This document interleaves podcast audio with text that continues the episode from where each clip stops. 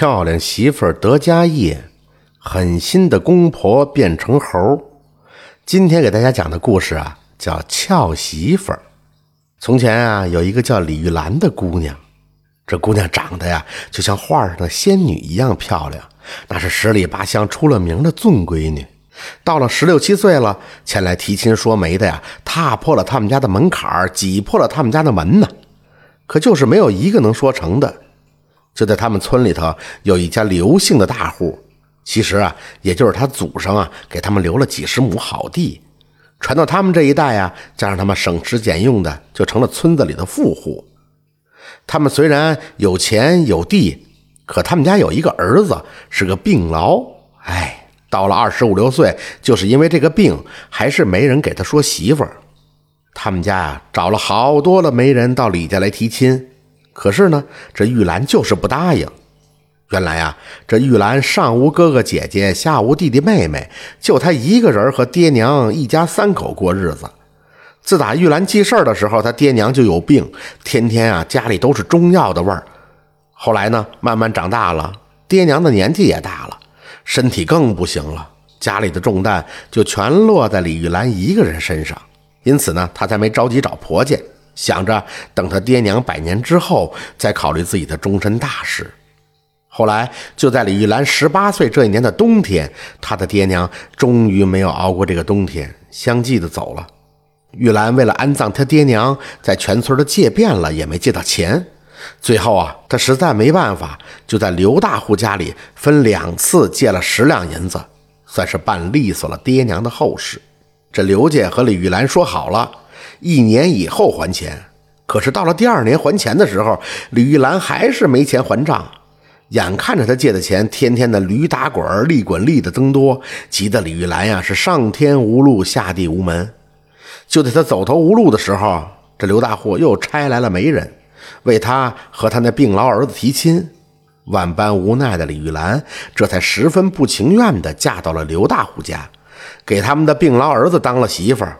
谁知道啊？这个病老鬼还没那个福气享受。他们结婚刚三天，连房都没圆就走了。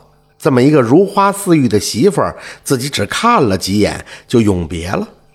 自此以后啊，李玉兰的婆婆就把失去儿子的伤心变成了怨恨。她认为李玉兰就是一个灾星，儿子死了没几天，她就对李玉兰恶语相加，慢慢的是又打又骂。后来呀，婆婆为了折磨她，就把家里唯一的一个丫鬟都给撵走了。从此以后，家里的一切家务就都成了玉兰的了。这玉兰啊，不但要洗衣做饭，还得每天挑够人和牲口喝的水。这可怜她的一双小脚啊，挑着一对大木桶，来来回回的要几里地之外的地方去挑水。到了晚上，婆婆也不让她闲着，每天晚上还得让她纺线。五斤棉花要他一晚上必须纺完，要是早晨起来看见他没纺完线，那可就有的受了，不但挨打，还不给他饭吃。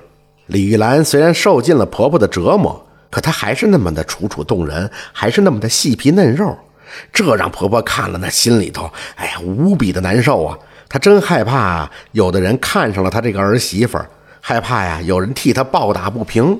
自从有了这个想法以后，就和他公公经常在一起商量办法。后来狠心的公婆终于想出了一条毒计。一天晚上啊，这李玉兰到了下半夜了，她那五斤棉花还没纺完呢。白天干了一天的活，又累又困的，就倒在纺车前睡着了。这个时候，就见她的公公婆婆手里拿着烧红的火筷子，悄悄地来到李玉兰纺线的屋里，狠心地在李玉兰脸上烙上了一道伤疤。疼的玉兰呀，是死去活来。就这样，一个像花儿一样的人，从此以后变成了一个丑八怪。在以后的日子里，甭管是挑水，还是走在大街上，再也没人和他说话了。连小孩见了都得吓得哭了。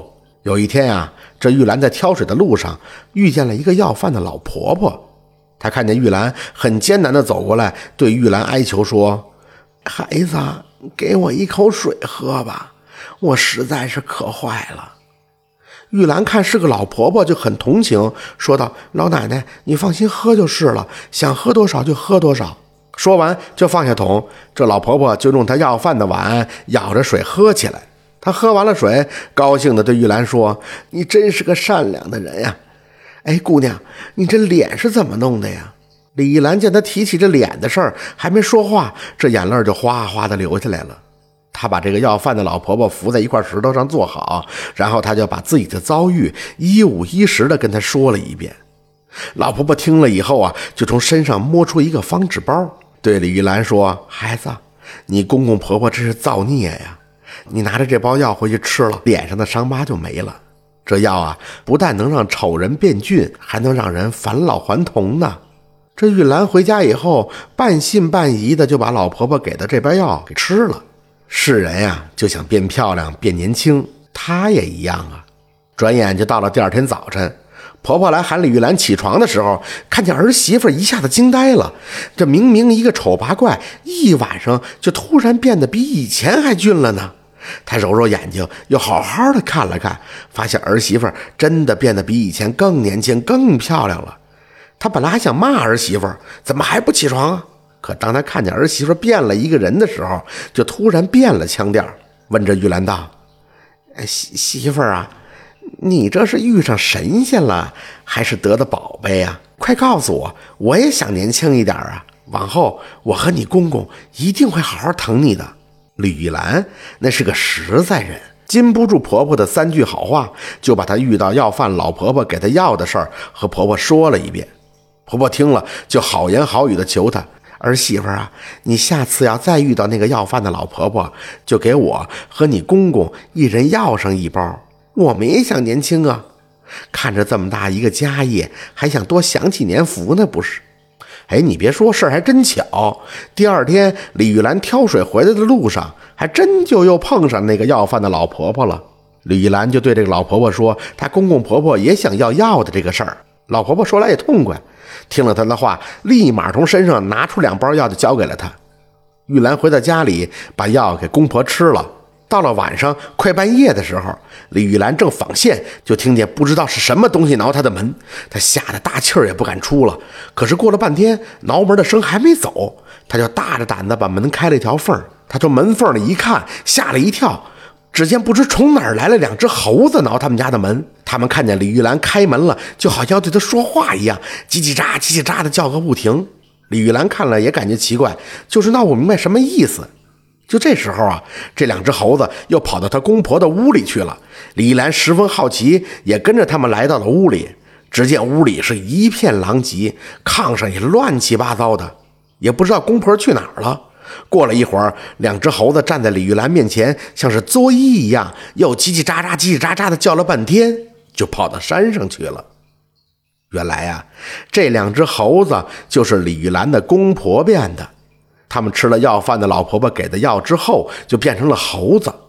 猴子只能待在山上，所以他们叽叽喳喳的对李玉兰叫，是想告诉她看好这个家里的一切，以后这儿就都是她的了。